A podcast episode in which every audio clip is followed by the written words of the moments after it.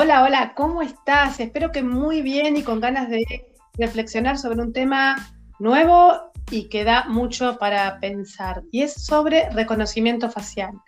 El reconocimiento facial es una tecnología que tiene por objetivo reconocer a una persona a través de un análisis biométrico de su rostro. Esta tecnología con fines de seguridad pública se está extendiendo en distintas partes del mundo y también en Argentina. Y genera muchos interrogantes. Por ejemplo, ¿cómo impacta en los derechos de los ciudadanos?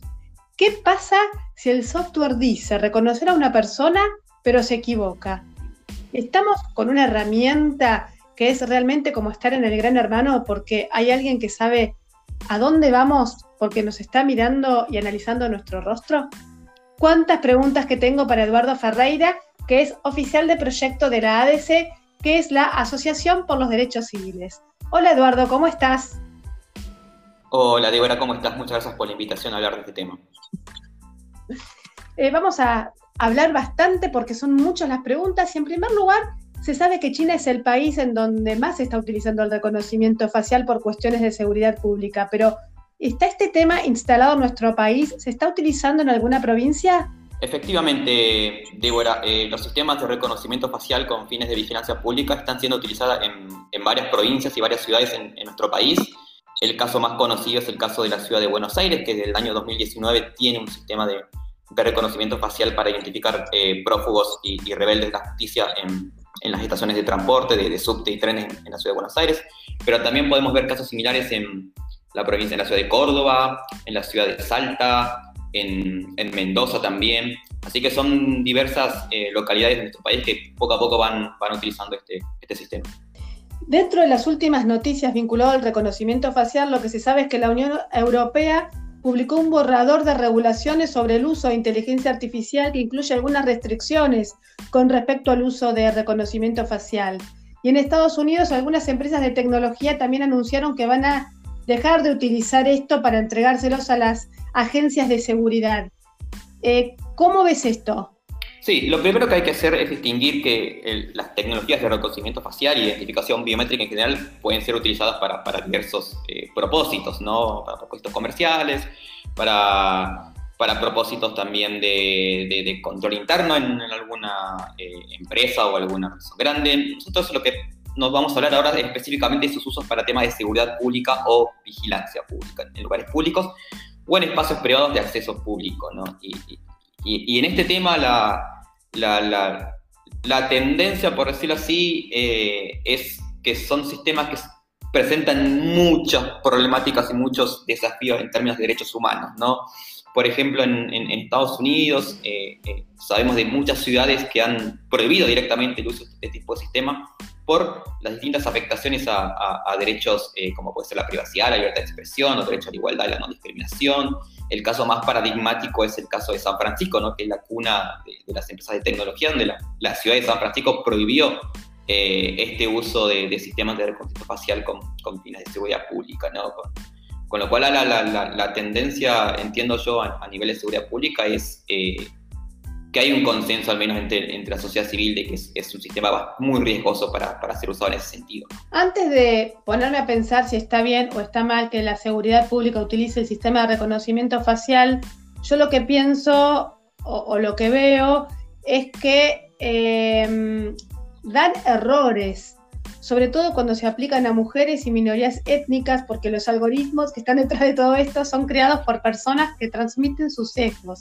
Entonces, Parte del problema está en la falla de diversidad de quienes desarrollan estos algoritmos y, los entrenan, y a raíz de eso aparecen problemas como que eh, una persona es tildada de tener cara de delincuente, o me da miedo de que yo voy caminando por la calle y me dicen, usted eh, acaba de robar no sé qué cosa, porque en realidad falló el algoritmo. ¿Qué opinas sobre esto? Efectivamente, eh, los estudios que se han realizado hasta el momento sobre el impacto de estos tipos de sistemas, que, mayormente se hicieron en, Estados Unidos o en Europa, han demostrado que estos sistemas presentan sesgos sobre diversos grupos, tal como vos bien dijiste, sobre eh, mujeres o, comunidades de, afrodescendientes eh, o, de asiáticos, también. la probabilidad de cometer errores por parte del sistema es mucho mayor. ¿no? Y esto tiene múltiples causas, una de las cuales vos lo remarcaste claramente, que es el hecho de que este tipo de tecnologías suelen ser diseñadas generalmente por eh, hombres blancos eh, eh, de clase media y de una cierta región, en este caso de Estados Unidos, con, lo cual, más allá de este discurso que uno siempre escucha de que la tecnología es neutra, en realidad la tecnología no es tan neutra, siempre refleja los, prejuicios, las opiniones de las personas que la diseñan y que la implementan. ¿no? Y por eso que tenemos este tipo de, de, casos, ¿no? Con, lo cual uno diría que, bueno, sí, de una forma u otra se replica este, esta, este paradigma lombrosiano de hace antes de, bueno, te detecto, detecto tu cara si tienes determinados rasgos, bueno, yo considero que sos eh, un sospechoso, una persona que merece ser vigilada o, detenida por la policía, ¿no? Eh, así que vemos ver el mismo patrón de hace muchos, muchos años, pero tamizado por, por este rol de las tecnologías digitales. Sí, pero por otro lado, a mí me encantaría que si me pasa algo, no sé, viene una persona y me roba y la policía no diga, uy, se escapó, sino que digan, lo tenemos identificado, es tal y tal, y vive acá y 99,9% eh, de probabilidad que es esta persona y lo vamos a enjuiciar y, si es culpable tendrá que pagar sus penas. Perfecto, siempre la, seguridad pública y, por parte de esto también es, un, es, un, valor que debe ser perseguido y, alcanzado por el Estado, ¿no? Es, un deber del Estado brindar seguridad a los ciudadanos, ¿no? Pero en este tipo de análisis uno siempre tiene que hacer eh, una evaluación de, costos y beneficios y, pensar si, bueno, si los beneficios de potenciales de, determinado sistema o herramienta justifican los demás costos que, que, se, que se incurren, ¿no?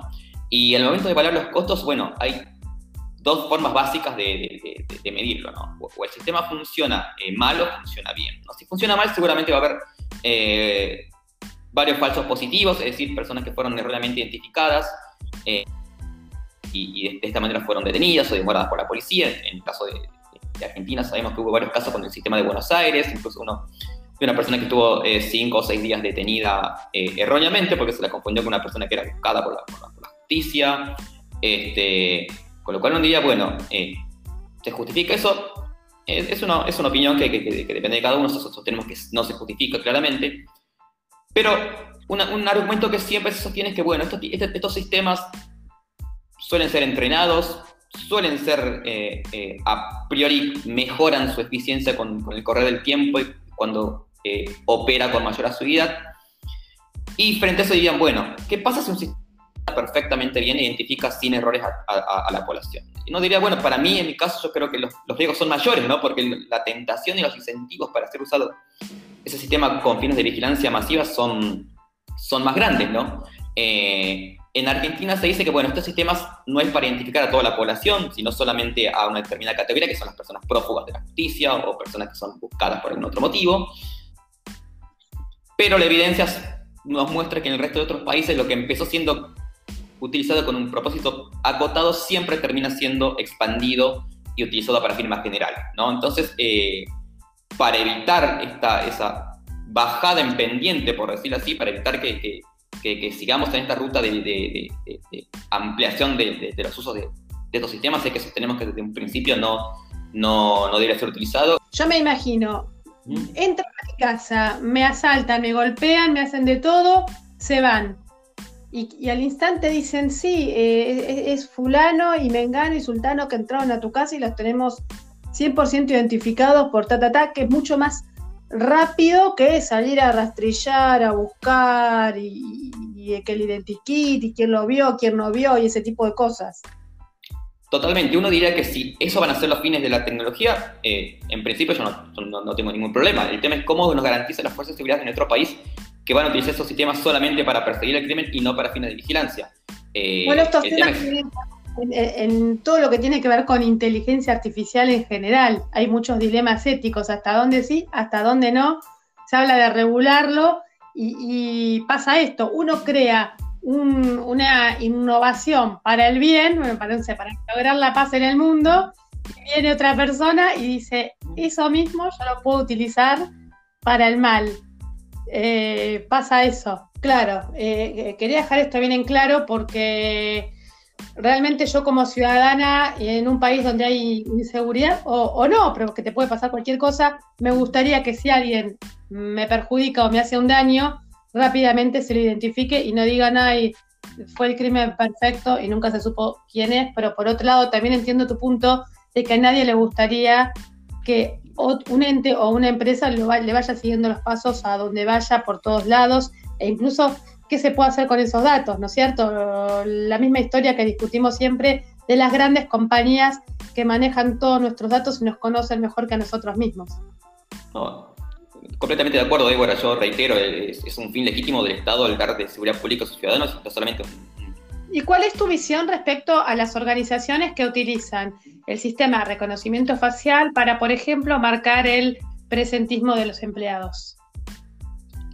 En principio no, veo problemas en que se usen eh, ese tipo de tecnologías para identificar eh, personas. Lo que sí hay cabe, destacar es que se tiene que hacer de manera que se cumplan eh, los principios de las leyes de, protección de datos personales y, de respeto a la privacidad. Entonces quiere decir que la base de datos tiene que ser eh, completamente segura para evitar filtraciones o pérdida de datos sensibles por parte de terceros. Em, tiene que ser utilizada exclusivamente para ese propósito los datos, solamente para, para identificar a la persona que venga al establecimiento, no para otro tipo de fines.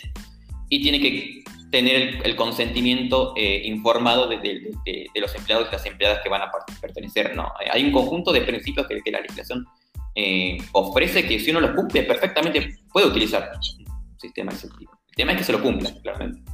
Perfecto, Eduardo. Muchísimas gracias por estas respuestas. Me parece interesante no solamente hablar de que existe tal tecnología y sirve para eso, sino también reflexionar un poco acerca de las implicancias de estas tecnologías en la sociedad. Así que gracias por ayudarnos a pensar un ratito. No, muchas gracias a vos, Débora, por la invitación y a disposición.